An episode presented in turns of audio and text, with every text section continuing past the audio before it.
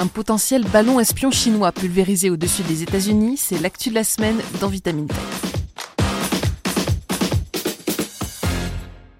Les tensions continuent d'escalader entre la Chine et les États-Unis et la semaine dernière, le feu a carrément été ouvert, non pas sur un individu, je vous rassure, mais sur un ballon. Surpris au-dessus d'un site nucléaire, le ballon d'origine chinoise a été tout bonnement pulvérisé par un missile américain, une réponse qui n'a pas manqué de susciter des exclamations indignées du côté de Pékin.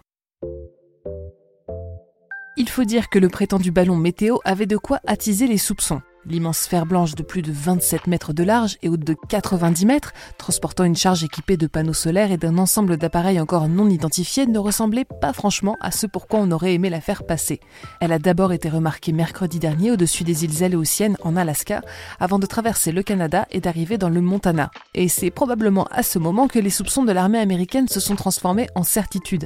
L'appareil a en effet survolé la base de Malmstrom, un site nucléaire dont les silos abritent pas moins de 150 missiles intercontinentaux Difficile alors pour les Américains de croire qu'ils avaient affaire à un innocent ballon météo dont l'itinéraire aurait dû être modifié à cause d'un cas de force majeure. Car oui, c'est la défense qui a été avancée par les autorités chinoises.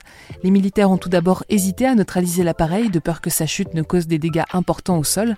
Ils ont finalement attendu que l'aéronef poursuive sa dérive jusqu'à la côte est avant de le pulvériser samedi dernier à l'aide d'un missile Sidewinder tiré par un avion de chasse.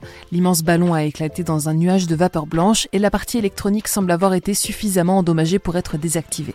Après une chute de 18 km, les restes de l'appareil ont été engloutis par les eaux peu profondes au large de la Caroline du Sud. Le timing aurait-il pu être plus mauvais? Difficilement. L'affaire est survenue quelques jours à peine avant une rencontre prévue entre le secrétaire d'État américain Anthony Blinken et le président Xi Jinping. Suite à cet incident, Blinken a préféré annuler son voyage. Un affront qui, selon de nombreux responsables américains, risque de déplaire aux dirigeants chinois à un moment où celui-ci semble enfin disposé à essayer de stabiliser ses relations fragiles avec Washington. Si aucune preuve concrète n'a encore permis de prouver que le ballon était bel et bien un appareil espion, pour l'armée américaine, il n'y a aucun doute. La Chine, qui pour sa part continue d'affirmer qu'il s'agissait en réalité d'un appareil de recherche météorologique, a vivement réagi face à la riposte américaine. Le ministère des Affaires étrangères chinois a déposé une lettre de protestation formelle à l'ambassade de Pékin, affirmant que, je cite, le recours à la force par les États-Unis est une réaction manifestement excessive et une violation grave des pratiques internationales. Le vice-ministre Xie Feng accuse le pays d'avoir porté un coup considérable à la relation sino-américaine et aux efforts menés depuis novembre pour tenter de l'améliorer. Avec ce type de rhétorique, la Chine souhaite bien entendu pointer son adversaire du doigt, mais elle pourrait aussi et surtout chercher à légitimer une tentative de représailles imminente ou future. La plupart des experts s'accordent d'ailleurs à dire que le pays n'aurait pas hésité un instant à recourir à la force si la situation avait été inversée. Les propos qui entourent l'incident ne servent donc qu'à alimenter l'escalade des tensions, mais les États-Unis ne comptent pas s'en tenir à des suppositions pour soutenir leurs accusations. Les plongeurs de la Navy sont actuellement à la recherche des restes engloutis du ballon répartis sur une zone de 11 km de largeur à une profondeur d'environ 14 mètres. Les débris pourraient permettre à l'armée de confirmer la nature et la mission de l'aéronef, mais aussi de tirer profit des dernières avancées technologiques de la Chine en matière d'espionnage si leur théorie se confirme.